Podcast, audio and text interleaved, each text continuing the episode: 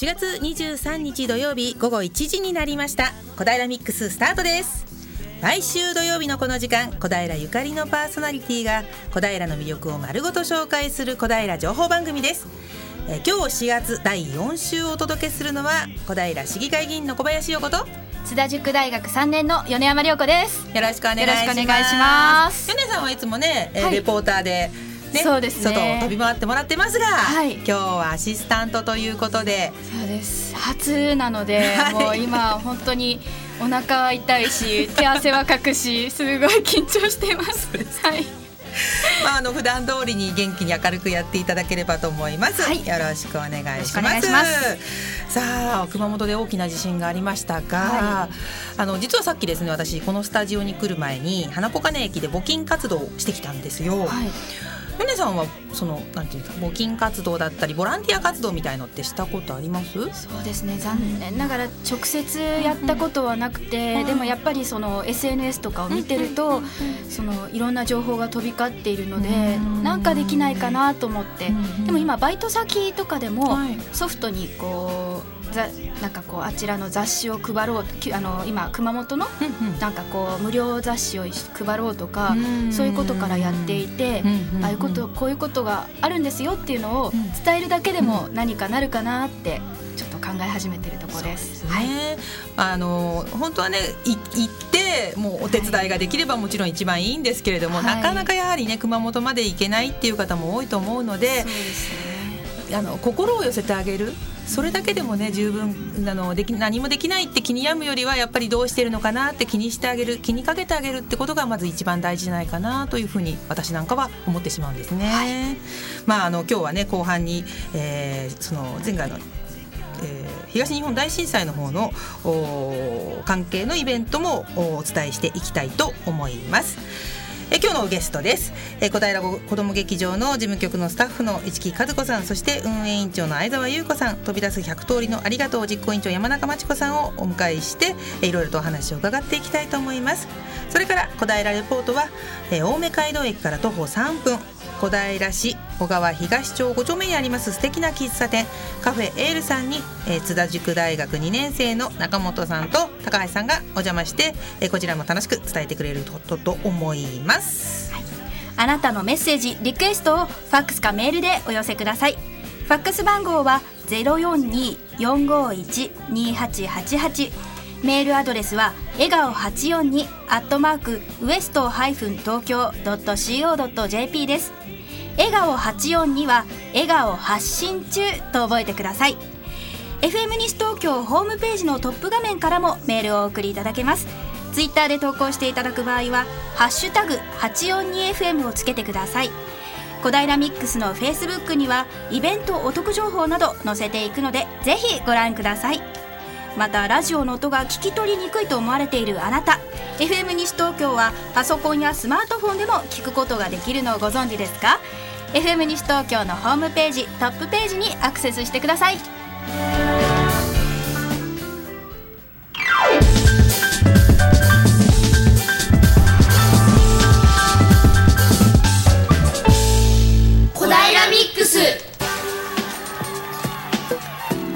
それでは早速小平レポートをお届けしたいと思います小平レポートは青梅街道駅から徒歩3分小平市小川東町5丁目にあります素敵な喫茶店カフェエールさんに、えー津田塾大学の中本さん高橋さんがお邪魔していますさっちゃんはい、こんにちは。はいこんにちはさっちゃんこと中本さつきです。はいよろしくお願いします。さてもう今日はすっかりポカポカな陽気になっていて、ようやく春が来たなっていう感じの天気になっています。さて私は今日カフェエールさんに来ています。カフェエールさんは西武多摩湖線青梅街道駅から徒歩3分のところにあります。309小平店を萩山通りへまっすぐ300メートル直進した右手にカフェエールさんがあります。道をはかん挟んで向かいにスーパーがあるのでとても見つけやすくなっています。カフェエールさんをパッと見たときに本当にここだけ異空間みたいになっていてレンガのようなオレンジ色を基調としたもう本当に山小屋みたいな感じになっていてとっても入りやすい雰囲気です。そしてですね、店の入り口には黒板がありまして、今日のメニューなどが並んであって、とってもそそられますね。それでは、早速お店に入っていきたいと思います。こんにちは。ありがとうございます。中はですね、こちらも木造になっていて、とってもリラックスできる空間になっています。机は6人掛けのテーブル、4人掛けのテーブル、2人掛けのテーブルなど4つと、外にテラス席が2つあります。それでは今日早速お話を伺うのは、カフェエールさんの店主であります、村野恵美子さんです。よろしくお願いします。よろしくお願いします。では早速なんですけど、このカフェエールさんはいつ頃オープンされたお店なんですか？もうそろそろ13年目になります。あ、まる13年だ経ちますね。なぜここ小平の地にこのお店をオープンしようと思ったんですか？もともとここは自宅でして、その庭先に建てました。何か小平に村野さん自身がゆかりはあるんですか？私はあの夫がもともとこちらの出身でして、そちらに嫁いでまいりました。はい。ここのお店の場所はお客様とかよく来られますか？どのようなお客様がよく来られますか？やっぱりあの地域のこちらのもあの神経センターって病院が近くなんで、そのそちらのスタッフの方とか、あと第一ファンっていう工場があるんですけど、そちらの事務方の方がよくいらしてくれます。いやもう本当に入って素敵な雰囲気だなと思うんですけどこのお店のこだわりやコンセプトなどありますか？そうですねあの最初南フランス風っていうのをちょっと目指してあやってみたんですけども、えー出来上がったらちょっと山小屋風になってしまったんですけども。あの皆様にこうゆったりしていただけるようなお店を目指してやっております。このお店の名前カフェエールということなんですがこのお店の名前の由来などを教えていただきたいです。あのエールっていうのはあのフランス語であのしてあの英語だとエアになるんですよね。で皆様に空気のように馴染んでもらうっていう意味でつけました。本当にそんなもうみんながリラックスできるようなお店ですよね。村野さん自身はこのお店を始めてなんか楽しいなとか良かったなと思うことはありますか？そうですね。やっぱりあのお客様の皆様と親しくなれていろんなことお話を伺うこともできますしあそうですねもうこの年になるともうボケ防止のためにも日々頑張ってます。普段は村野さんがお一人で切り盛りしていらっしゃるんですか？平日はスタッフがもう一人おりましてあの土曜日は私一人で対応しております。平日と休日土日だとお店のお客様とかは雰囲気とか異なりますか？そうですね平日はあのやっぱり働いてる方が多くてあの土曜日はやっぱ家族連れの方が多いですねありがとうございます。そして今、テラス席の方には、くつろいでいらっしゃる奥様方が2人いらっしゃいます。こんにちは。早速、このお店についてお話を伺いたいと思います。このお店に来られるのは何度目ですか？5回ぐらい来てるかな。そうなんですね。今日はどのようなメニューをいただいたんですか？キムチチャーハンをいただきました。お味はどうでした？美味しかったです。普段はどのようなメニューを注文することが多いですか？平日のランチのなんか日替わりランチみたいなのありますよね。それをいつもいただいて、あのランチデザートまでいただいて 帰ります。このお店の雰囲気はどのようなところが気に入っていらっしゃいますか？ね、こじんまりしててあの落ち着いてるので、あのいい感じで好きです。今日はお二人で来ていらっしゃるということなんですが、ゆっくりくつろいでいらっしゃいますか、あの陽気もねいいし、あのお庭も素敵なのでゆっくりさせてもらってます。はい。おくつくつろいでいるところありがとうございます。前半はですね、カフェエールさんのお店自体についてと、お客様にお話を伺いました。後半はお店のメニューについて、あとは入り口のところにある小物や雑貨についても伺っていきたいと思います。前半は以上です。ありがとうございました。はい、ありがとうございました。え後半もまたいろいろなお話を伝えてくださいね。それではここで一曲お聴きいただきます。この後紹介するミュージカル「飛び出す100通りのありがとう」から「少し無理して歩き出すさ」。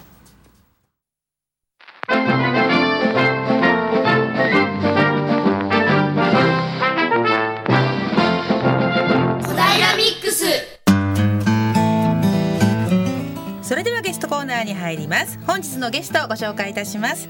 本日のゲストは小平子ども劇場事務局スタッフの市木和子さんこんにちは。はいそして、えー運営委員長の相沢優子さんはい、こんにちは。そして飛び出す100通りのありがとう実行委員長山中真知子さんをお迎えいたしましたこんにちはは。よろしくお願いいたしますよろしくお願いしま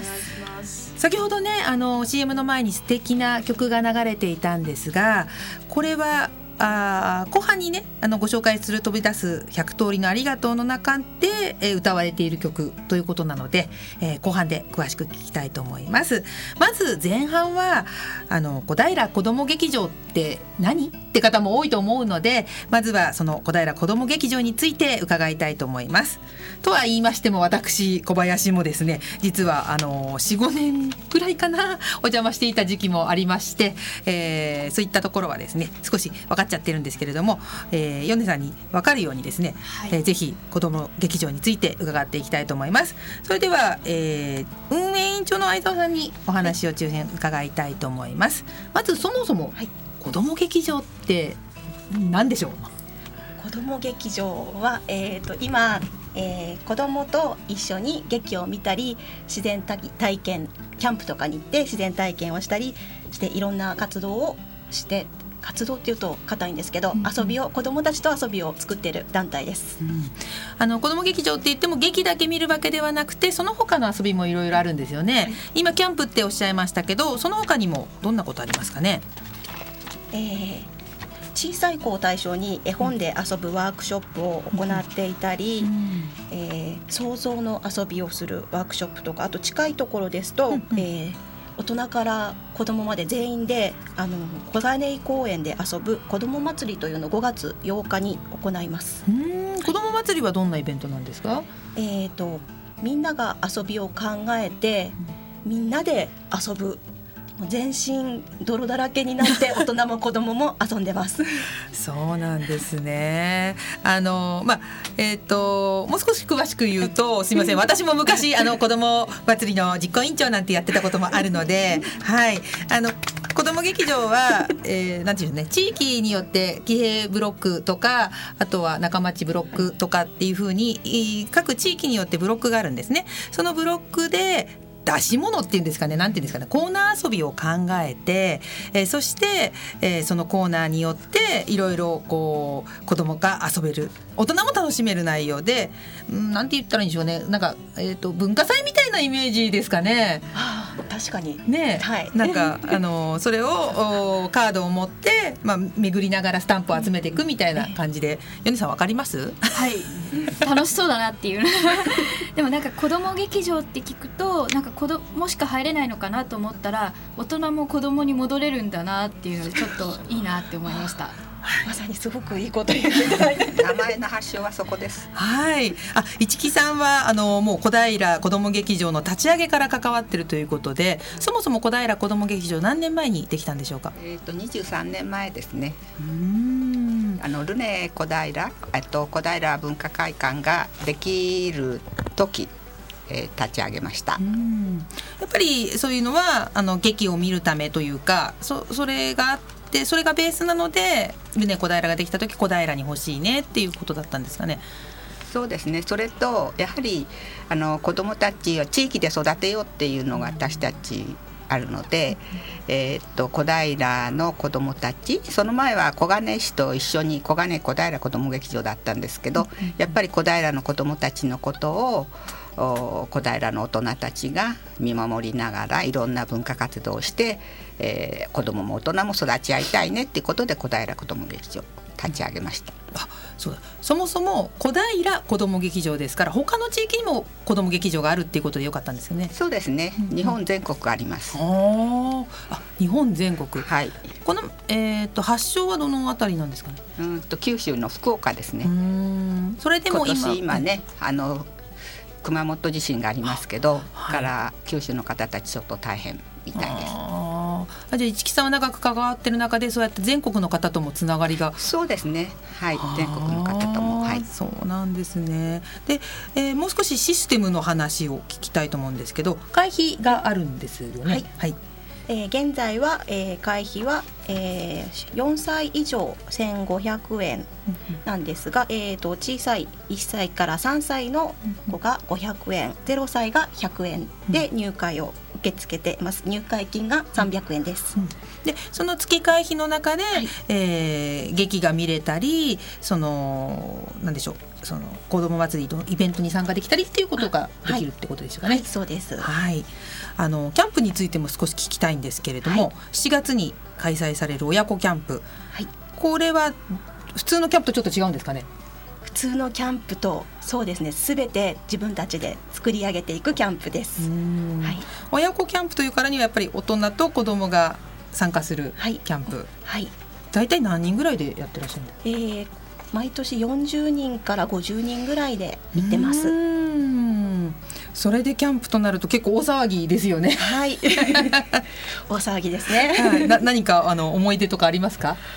えーっと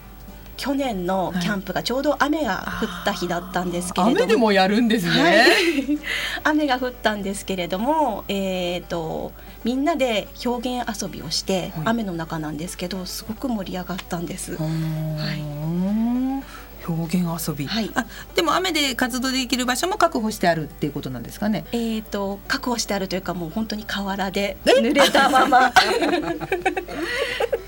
雨の中でもはい雨に負けないみたいな感じなんですね。あの山中さんももうか子供劇場長いんですよね。そうですね。ええ私はあの転勤でいろんな子ども劇場をあの転々としまして、夫の転勤とともに。あーはい。ですから小平ではちょうど5つ目の子ども劇場です。そうなんですか。はい、で私は35年ぐらい。じゃあえっ、と逆に言うと他の子供劇場も知ってるというところで、えどどうでしょう？小平子供劇場ならではみたいなのってありますか？えい？やそれがね、あの意外にその転勤をしてみるとね、はい子ども劇場っていうのはどこ行ってもね似てます。あのお母さんたちの雰囲気がとっても似ているので、えあの私なんかあのまあいろんなえっ、と地域に転勤しましたけど、えはい。隣組に入るよりは子ども劇場 と思って。あそうですか。それが一番あの地域の情報がね一番わかる場所でしたね。そうなんですね。どこ行っても子ども劇場に入っていました。た。そうあの子ども劇場はあのお母さんたちが関わることも多いので、その今や、えー山中さんがおっしゃったようにお母さん同士のそのつながりみたいなものできやすいですよね。あのねそれはとってもありますね。うんうんあの私も今あの北海道にいた時もありましたので北海道の人たちともまだ年賀状のややり取りしますし新宿子ども劇場にもいましたからその人たちともまだつながりがあります。そうなんですか。そんな中で一番子ども劇場の思い出っていうとなどんなことがあります？やっぱりあの子どもたちが小さかった時に参加したその、えっとまあえっと舞台劇とか、えっと子どもキャンプなんかではあ親子キャンプですね、うん。それではうちの夫が、うん。あの火をつける神様の役をやって子供が「あれお父だお父だ」って言うんですけど私は「いや違うあれは火の神様だ火の神様だ」と言い張ってあの子供をちょっと騙しました。騙されてくれました？うん多分と思いますね。へであとやっぱり子供たち小さい時に見た舞台劇なんかはやっぱりもう今は見れなくなってる作品もあるんですけど、はい。あのなんていうかな宝のつるはしとかね、やっぱりいろいろありますね懐かしい作品が。だから今も舞台を見るときは私自身がワクワクします。そんなあの長く子ども劇場を続けている山中さんですがということはもうもちろんお子様は大きくなってしまったんですよね。めちゃくちゃ大きいです。めちゃめちゃ大きい。あの、ええそうですねもう三十九です。ああそうです。一番。あら。ということはあのまあお子様がまあ子供劇場という名前ですけれども子供がまあ巣立ったというんですかね。大きくなってしまっても山中さんとしては残って活動を続けているっていうことですか、そうですね。私もどうして自分で辞めないのかなと思うんですけど あのこんな面白い場所はないなと思って自分がこうやりたいなと思うことが割と形にそれが一人じゃなくて一人の力ではできないんですけど、え。あの本当にいろんなお母さんたちと一緒になんていうか作り上げていくっていうそのプロセス自体がとっても面白いなと思いますね。若いお母さんとも友達になれます。なるほど、まあ、ちなみにあの運営委員長の相沢さん、えっ、と今会員さんはどれぐらいいるんですかね、えっ、と今はだいたい180人ぐらいです。ああ、それは子供も大人も全部含めて、ということなんですね。子供の年齢層はどんな形ですかね？えっ、と今は、えー幼稚園生が会員としては増えてきているんですけれども、えー小学生がちょっと少ないです。で中学生も、えー、と部活が忙しい中いろいろな活動には参加してくれてます。そうなんですね。それであの今山中さんのように大人だけ子供はいないけれどもっていう会員さんもいらっしゃるっていうことなんですね。そうですね。うん。大体どれぐらいいらっしゃるかわかりますか？半分ちょっと。あら、そうなんですね。大人は半分ちょっと。もちろんその中には子育て中の方もいるんですけど。はははなるほど。さっきその出た中学生も中学生合宿っていうのが、ん？3月に実施したようですが、これは中学生だけなんですか？中学生とあと青年という、あのえー会を支えてくれる、えーなんて言うんでしょう。えーお母さんお父さんではない大人、うん。が一緒に合宿ですからどこかに泊まりに行くっていう形ですかね？キャンプ場に。こっちもキャンプなんですね。ああ、ある意味親がいない中学生だけのキャンプっていうとどうなっちゃうのかなっていう気はしますが。ほとんど一晩中遊んでるそうです。そうなんですね。じゃあ子供にとってはすごく、なんて言うんでしょう思い出に残る会なんでしょうかね。はい、それでは、えー後半お電話はこのぐらいにして、はい、また後半もよろしくお願いいたします。それではここで一曲お聴きいただきますえー前半と同じく飛び出す100通りのありがとうからありがとうです。どうぞ。小平ミックス。お聞きいただいているのは FM 西東京小平ミックスです。今日のゲストは小平子ども劇場一木和子さん運営委員長の相沢優子さん飛び出す100通りのありがとう実行委員長山生やす失礼いたしました山中真知子さんをお迎えしています後半もどうぞよろしくお願いいたしますす。今あのありがとうという曲が流れておりまして皆さん口ずさんでいましたがこれはえー、とあそもそもお100飛び出す100通りのありがとうというのはどういうイベントなんでしょうか？実行委員長の山中さん。はい。えーとですね、これはですね、あの5年前の、えーと東北の大震災の時のえーと宮城で震災を受けた人たちがですね、あのまあ日本とか世界中からまあ支援を受けた。でそれをまあ手渡す人にはありがとうというのは言えるんですけども、実際にその支援を届けてくださった方々に直接ありがとうが言いたいっていう思いがあった。っていうのをですね実はそれをあの小平在住の寺本立夫さんこのミュージカルを作曲した方なんですけども、その方のお宅にあの宮城で震災を受けた方が、あの寺本さんのお宅に小平のお宅に、まあえっと避難されていて、その時にあのいややっぱりありがとうっていうのはみんなに本当伝えたいんですっていうのを聞かれて、それがまああの寺本さんご夫妻とその避難されてきた方ご夫妻4人で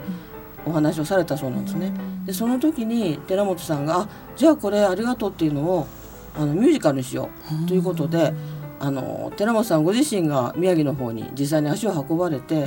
あの被災をされた方々に直接、まあ、聞き取りって言いますかねお一人一人お話を伺って、でそれをミュージカルにしたのがこの今回の「飛び出す100通りのありがとう」っていうミュージカルなんですね。まあ、あの実際今度あのご紹介いただくこのルネで行います「100通りのありがとうは」あのミュージカル舞台ではなくてミュージカル舞台を映像そのまま撮ったものなんですね。でそれをまああのルネ小平で5月5日にまあ上映するんですけれども、まあそういう形で今取り組みをしています。うん。でもそのシネマをお流すだけではないというふうに聞いたんですけれども。そうなんですはい、何をやっちゃいますか？えー、と一部二部構成になってまして、二部の方は90分のその映画の上映なんですけれども一部の方ではあの実は歌う人を小平市、まあ、全般ですね地域の人たちを募集したところ、えー、と大体60名ぐらいですかねそのぐらいの地域の方々の、まあ、ぼ応募がありまして、はい。今その方たちと一緒に練習をしているんですけれども、第一部では、あの小平ミュージカル組と称して、えーとまあ、これも寺本さんの書き下ろしなんですけれども、えー、とミュージカル小平の防災バージョンのミュージカルをただいま特訓中です。その中で歌を今、あの流していただいた「ありがとう」と「少し無理して歩き出す」の他にもう一曲、あのえー、と60人で舞台あのルネ小平の中ホールの舞台で歌います。でまあその歌もですね歌詞を見ながら歌う合唱ではなくてミュージカルですから、あの振り付けもあり、えー少しちょっとした動きのある踊りもあり でなかなかこれがあの、難しいでも簡単は簡単なんですけども、はいはい。リズムが合わなくなると、え右と左がええ。首が違ったりですね、えからあとセリフもありますミュージカルですから。はい。でこのセリフもですね、ええ。私もたった1行のセリフなんですけど、はい。あの初回の練習の時に、ええ寺本さんに何度もダメ出しされました。一行そうなんです。でそれがですね、まああの寺本氏曰くですね、はいあの僕は愛ある厳しい人だっていうもんですから、はい厳しいんですけれども、はいい、や頑張ろうと思いますね。で当日本当に私頑張ります。頑張りますはい、はい、えーでもルネの中ホールですよね。そうです。なので結構その後ろまで声届かすのって大変じゃないですか？それでその時に寺本さんに言われたのは、はい。声の出し方としてその席の一番後ろにいる人に自分の一番好きな人がいてその人に声を届かせるつもりでやってくださいって言われました、ははい、私はそこに夫に座ってもらいましあー素敵。た指定席です。きもうそんなことを聞いてしまったら。叱るようにね。はい子供叱るんですか？いやそのくらいおお母さんはね、ええあの普段こうやってお話ししてる時は静かだけど、はい。子供を叱る時ってこらーとかって言うじゃないですか、はい。そういう大きい声でと言われてあーそっちもありなんですね。先ほど市木さんあの台本をお持ちだったんですけれども、はい。その第一部のお台本、はいはい、ええどういう内容なのか少しちょっと触りを教えていただいてよろしいですか？そうですね、はい。あのーまずはまあご挨拶も台本から始まって、おはい。はい。えっと開演のご注意も台本の中にあるんですけれどもそれから今あの山中さんの方から言いましたように、えっと小平の歴史？小平ってどうして小平なの？っていうことからとか、それから流れているあの小平の鈴木町の方流れている川、石神井川はど小平のが源流だよとかそんなこととかをもう台本の中にありますしあとあの古代今防災状況小平がその時どんな、えー状況だったか子どもたちは学童での子どもたちが、えー、と迎えに来るのが大変だったとか山中の子どもたちは都内にあのか行ってて帰れなくて次のバスで、えー迎えに行って、はい次のはい。日の朝帰ってきたとかそんなこととかあとは小平市がどんな支援をしたとか、はい。そういうことを台本の中にあります。というかその台本今ちょっと見せていただいたんですけど、はいすごい字ですよですね。あはい。のいやちょっと初めて、えあの台本普通なんか印刷してあのそう。ねワープロで打つイメージがあるんですけどこれはえっとどうして寺本さんの自筆なんですけど、そうなんですね。はい、だからまあ貴重といえば貴重なんですけど、ええええ。読めないかったりして。少し癖のある字ですかね。だいぶ慣れました。ああそうなんですね。その小平バージョン。あったかい感じでしょ？うんもう本当手作りっていう感じがします。はい、これの、えー小平バージョンの防災のおミュージカルが第一部であって、はい。そして、えーシネマミュージカルというんでしょうかねね。映像のミュージカルがはい。あるということなんですね。すね。映像は、あの宮城のお方たち被災した方たちが出演したミュージカルを記録として残したものです。はい。大変なことを忘れていました。上演日をお知らせしてませんでした。はい。山中さんお願いします、はい、えっ、ー、と5月5日、えー、これは祝日です木曜日ですがえーと、と2時と6時、えーと、2つの2回のステージがありますけれども、うん、えーと、ルネ小平中ホールで行います、はい、5月5日これは子どもの日です、うん、あの子どもたちにも見てほしいなっていうふうに思いますし、うん、あのまあ、おじいちゃんおばあちゃんお母さんお父さんお兄さんお姉さん全部の人に本当に見てもらいたい作品です。ぜひあのお休みですけれども、はい、あのルネ小平へお出かけください。はい。ちなみにチケット料金は、はい、これは大人2000円、うん、えっと子供1000円です。うん、子供は5歳から18歳までが子供なんですね。そうです。あの、ただ5歳未満はあの入場ができないんですが、あのルネ小平の方で保育の方も受け付けていますので、あのお申し込みください。はい。保育は急に当日でも大丈夫なんでしょうかね。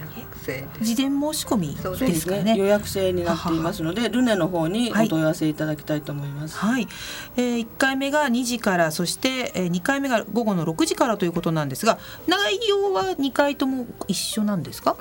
はい、全く同じです。ちなみにその歌う人募集という風なチラシも見せていただいてるんですけれどもこれはもうさすがに今は募集してないんですよね。そうですね 今もう練習の真っ最中ですから。そうですよね、はい、どんな方たちが参加してるんですか？そうですね、はい、あのえーと、と私たちの歌う人歌う人たちの募集をしましたところ、うんうんえーと、と最高年齢が80歳ですね。お二人ね。でお元気です。はい。あのそれで小さい人はあのえっ、ー、と幼稚園の年長さんですかね。あとあの小学生の子もいますし、あのまあかなり広い年齢層の歌う人です。でこのミュージカルそのものもあの宮城の人たちも3歳から確か83歳までの方々がミュージカルを実際にやってらっしゃいますので、まあそれに近いような年齢で私たちの歌う小平ミュージカル組も編成されています。その宮城の方の実際上映したミュージカルはどういうふうな内容なんでしょうかね？えーと、これはですね、あのまあ、寺本さんご自身が、まあ、宮城へ直接被災された方に、まあ、インタビューという形であのお話を聞いて実際にその例えばお風呂何時間ぐらい入りませんでしたか？という質問があったりあのじゃあその支援物資が届くまでどんな食事をしてましたかっていうような話も伺いました。でなんかあのザラメってありますよねお砂糖の小粒になった、はい、それをみんなが一粒ずつ舐めたとかね。あの限られたそのいただいたバナナをなんか100人ぐらいで分けて食べたとかね。まあ、本当にやっぱりそこのあのなんていうかな新聞とかのテレビとかの報道じゃ伝わらなかったような実際にそこの被災を受けた人たちの話を寺本さんが聞き取っていらっしゃるみたいですね。でそれがまあ舞台上でもあの被災された方々の言葉実際の方のセリフとして載ってると思います。まあ、この「飛び出す100通りのありがとう」をそもそも小平でやろうというふうな話は、まあ、市木さんの方から出たということなんですがなんで小平でこう上映したいなというふうに？そうですね。あの子ども劇場では、はいえっと、この東日本大震災を忘れないためにということで、えっと、小平中央公民館で3月に行われてます。3.11展に参加したり、してますのと、まあ、子ども舞台公演で、えっと、3.11のことを取り上げてる舞台を公演したりとかしてるんですけど、えー、去年石巻にいた時間という舞台劇をやったんですね。で子ども劇場はあの本公演だけじゃなくてその前後の活動、まあ、アウトリーチみたいな形でそれも結構大事にしててで私を含め11人の者が去年は石巻を訪ねました。でそこにも石巻子ども劇場がありました、はい、はい、でそこの町長さんにお話を伺って、え実はこの私たち「飛び出す100通りのありがとう」に出たのよというお話を聞いてでしかもその、えー、っと総監督が小平在住の寺本さんだっていうことを知って、えー、っと今年のうん。と3.11関係のあの取り組みは私はこれだなと思ったんですね。はい、で石巻の方たちは本当にあの最初はね寺本さんがいらした時は、東京から来たよそ者になんでね、俺たちのことなんか分かるわけねえじゃねえかっていう感じだったのがあの1週間毎週のようにお稽古に通われたようなので、この稽古をしたら次の1週間が持つ生活がそういうふうになったっていうふうに聞いてます。そして、えー、子ども劇場の人たちもこれはあの心の復興やっぱり物はそうやっていただくんだけどやっぱり心が復興しないと自分たちは動けない。と心の復興に役立ったと思って子ども劇場としてもそこを応援していこうと思ったっていうことになるそそこに私はすごい感動してやっぱり東京からも応援したいな忘れないための一つの取り組みとして、えー、それから各地でいろいろね被災されまあ、熊本もそうですけど、実は私の娘も去年の9月の関東の、えー、大豪雨にして被災したんですね。でそういう意味であちこちでいろんなことが起こってるじゃない？でそういう意味でやはりえー、この東日本だけの問題じゃないと思って、はい、取り組んでいます。なるほど。わかりました。ぜひラジオをお聞きの皆様も5月5日子どもの日です。ルネ小平チュホールお出かけください。1回目は、えー、午後2時から2回目は午後6時からでございます。はい、はい、今日のゲストは小平子ども劇場市木和子さん。運営委員長の相沢優子さん。飛び出す100通りのありがとう実行委員長山中真知子さんをお迎えしました。ありがとうございました。ありがとうございました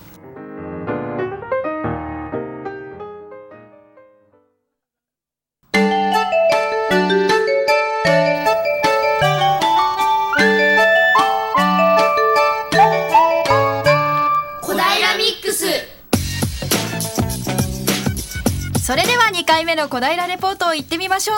小平レポートは青梅街道駅から徒歩3分。小平市小川東町5丁目にある素敵な喫茶店カフェエールさんに津田塾大学の中本さん高橋さんがお邪魔しています。さっちゃん聞こえますか？はいこんにちは。後半もよろしくお願いします。はいお願いします。はい後半も青梅街道駅から徒歩3分のカフェエールさんからお送りします前半にお伝えした通り、とっても素敵な雰囲気のカフェなんです。テラス席からも、店内からも、季節の素敵な植物や、お隣が畑になっていて、優雅な風景と、電車、黄色い電車も走っていて、とてものどかな風景を見ながら食事をすることができます。そして中はですね、壁が暖色の白を基調にした壁になっておりましてとても温かい雰囲気になっています。本当に時間がゆったりと流れているような雰囲気のお店です。本当にいつまででもいられそうな雰囲気です。そしてですね今店主の村野さんがお料理を持ってきていただいています。お待たせしました。ありがとうございます。わ本当にもう何品ありますかね。これはまずこれはチキンサラダですかね。それはあの土曜日のあのランチでして、あのとあの牡蠣はサラダランチをやってまして、今月はチキンサラダランチになります。うんうんはい、でこちらにパンかライスをお選びいただいて、お飲み物がついたセットになっております。このチキンサラダまずチキンが乗っているのはもちろんなんですが、ゆで卵、トマト、アーモンド、お豆などとても乗っていて彩りがとっても綺麗ですね。ありがとうございます。は手作りなんでしょうか？あの手作りなんですけど私じゃなくて私の姉がパン教室をやってましてその姉に頼んで作ってもらってます。作っていただいてるっていうことはい、はい、であのメニューの中のあのフォカッチャサンドとかベングとかあとケーキタルト類もお願いしてます、えこちらのメニューはなん一体なんか炊き込みご飯みたいな感じですけどこのメニューは何でしょうか？ピラフなんですけどケージャンライスっていうあのメニューなんです。はい。あのきっとニューオーリンズとかあちらの方のけよくケージャン料理とかってそういうのがあの煮込み料理とかあると思うんですけどケージャンスパイスを使ったピラフにあのあのケージャンスパイスをつけたチキンを焼いてあのサラダと目玉焼きのワンプレートライスになります。見た目からもスパイシーな感じがピラフっぽくてチキンもあってとてもスパイシーな感じが伝わりますね。こちらのメニューは正方形の白いプレートに乗っていてチキンとご飯と目玉焼きとサラダでとってもボリュームがあります。そしてこちらのメニューは何でしょうか？こちらのイタリアのフォカッチャというパンのサンドイッチになります。でこちらはあの2種類の具材が入ってまして1種類は蒸し鶏ともう1種類はあのトマトとチーズのサンドになります。でそちらにフルーツとサラダを添えました。こちらも2種類あってボリューム満点ですね。本当にパンも柔らかそうですし、こちらにはスイーツを2つ用意していただきました、こちらも週替わりのあのスイーツなんですけどもあの手作りのシフォンケーキと、えータルトはあのオレンジのタルトになります。はいこちらもホイップクリームやフルーツも乗っていて見た目も見た目からもうお冷えがしてくれる ありがとうございます。そうですね。あの今月は特にあのアーモンドとキャロットの入ったちょっと珍しいシフォンなんですけど、ぜひお召し上がりになってみてください。それでは早速ですね一緒に来ている津田塾のゆきちゃんに試食していただきたいと思いますまずゆきちゃん何を食べますか？はい、えっとですね、では今日の本日の限定ランチのチキンサラダをいただきたいと思います。どうですか？ちょっとチキンが香ばしそうな本当にレタスもボリュームがありますねこれはですね、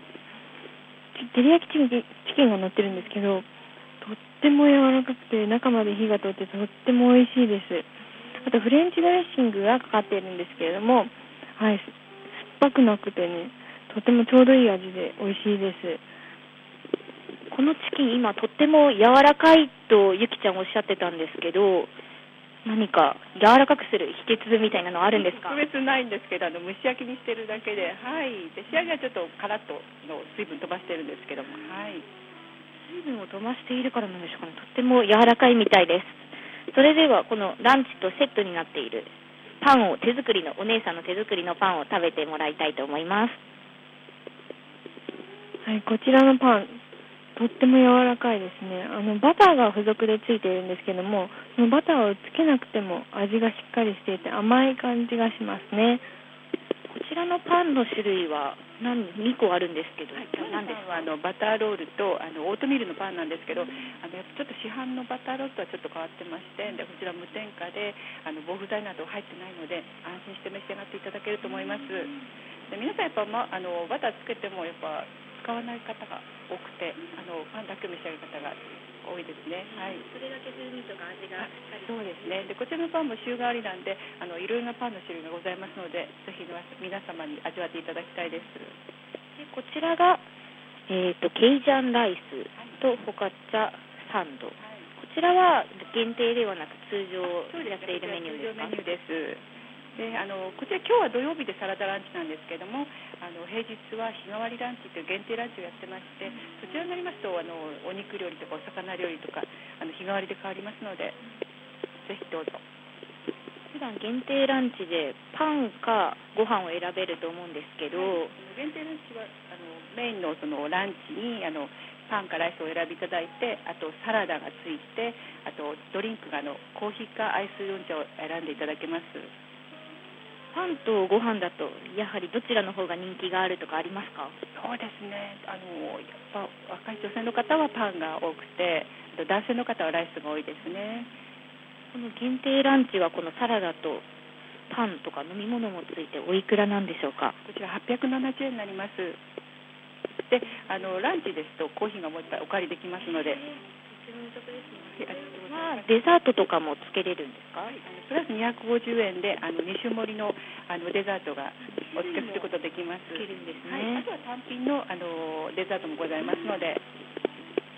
いやメニュー盛りだくさんで本当に私ももう今すぐ食べたいです。そしてですねお店の入り口入ったところに小さな棚がありまして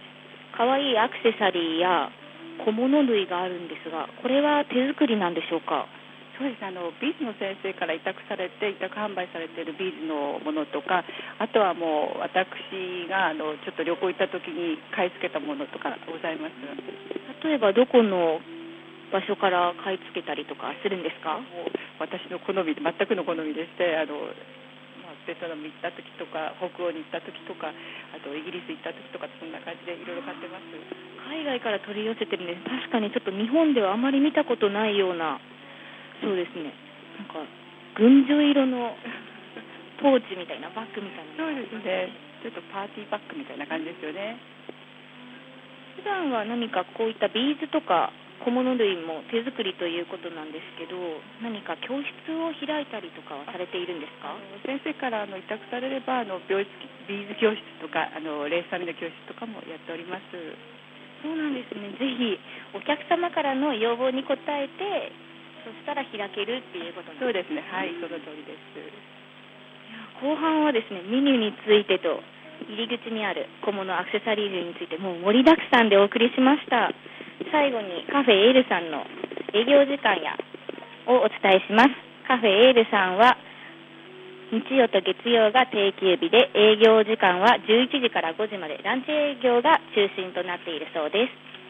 場所は青梅街道駅から徒歩3分のところにあります。ぜひ皆さん来てみてください。後半のレポートは以上です。ありがとうございました。はいさっちゃんゆきちゃんありがとうございました。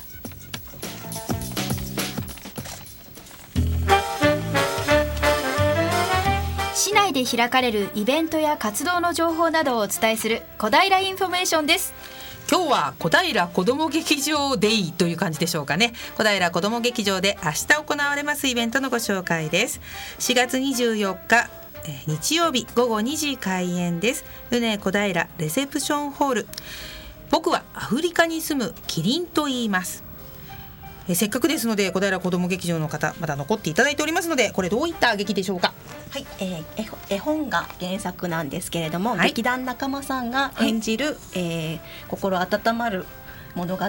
です。はい。対象年齢はどれくらいでしょうかね、えー幼稚園生から小学校の低学年ぐらいのお子さんが一番楽しめるかと思います。はい、えー参加費、えー3歳以上はお一人様1900円ということでございますので、えーぜひ当日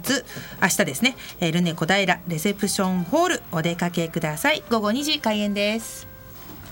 はい。以上小平インフォメーションのコーナーでしたさあもうエンディングです、はい。大丈夫ですか米さん？もうはい目まぐるしくえ。1時間が終わってしまった感じがするんですけど でも今日はあの本当にこのし久しぶりにスタジオに来たら、ええ。すごい圧倒的な女子率ですごい 居心地が良くて楽しかったです。そうですか。まああのね、えー昔少女だったお姉様方がいっぱいいらっしゃる中で 女子率と言っていただきました山中さん嬉しいですね。嬉しいです。一木さんも嬉しいですね。せっかくですので最後にもう一度もう一言え子供劇場からどうぞ。